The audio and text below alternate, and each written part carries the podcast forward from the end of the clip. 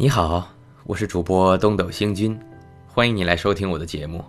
今天继续为大家演播鲁迅先生的散文集《热风》，请您收听《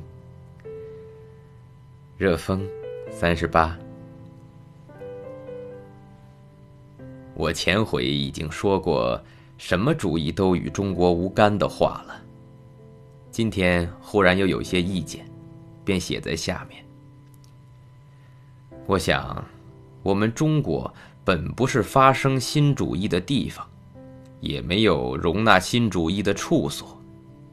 即使偶然有些外来思想，也立刻变了颜色，而且许多论者反要以此自豪。我们只要留心译本上的序跋，以及各样对于外国事情的批评议论，便能发现。我们和别人的思想中间，的确还隔着几重铁壁。他们是说家庭问题的，我们却以为他鼓吹打仗；他们是写社会缺点的，我们却说他讲笑话；他们以为好的，我们说来却是坏。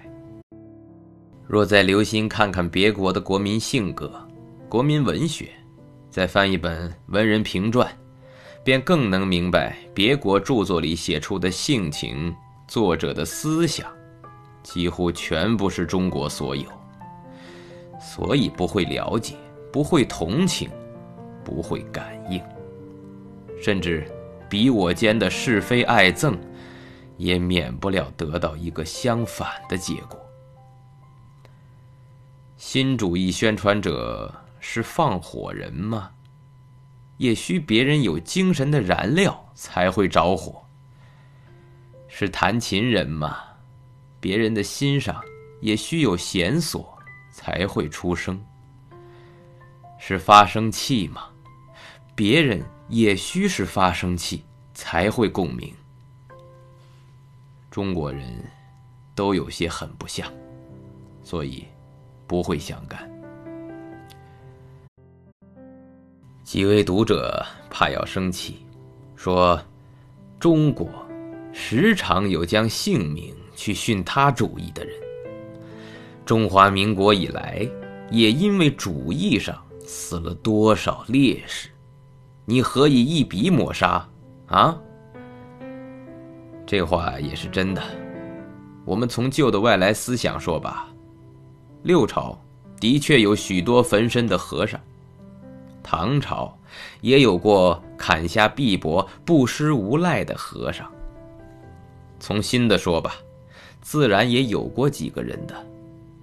然而，与中国历史仍不相干，因为历史结账不能像数学一般精密，写下许多小数，却只能学粗人算账的四舍五入法门，记一笔整数。中国历史的整数里面，实在没有什么思想主义在内。这整数只是两种物质，是刀与火。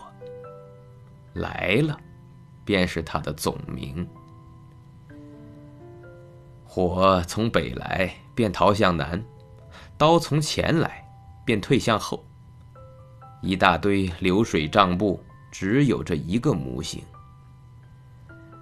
汤贤来了的名称不很庄严，刀与火也很触目，我们也可以别想花样，奉献一个译法，称作圣武，便好看了。好了，今天就为您播送到这里了。如果您喜欢我的节目，可以为我点个赞，或者转发给您的朋友。感谢您的收听和支持，我们。下期再会。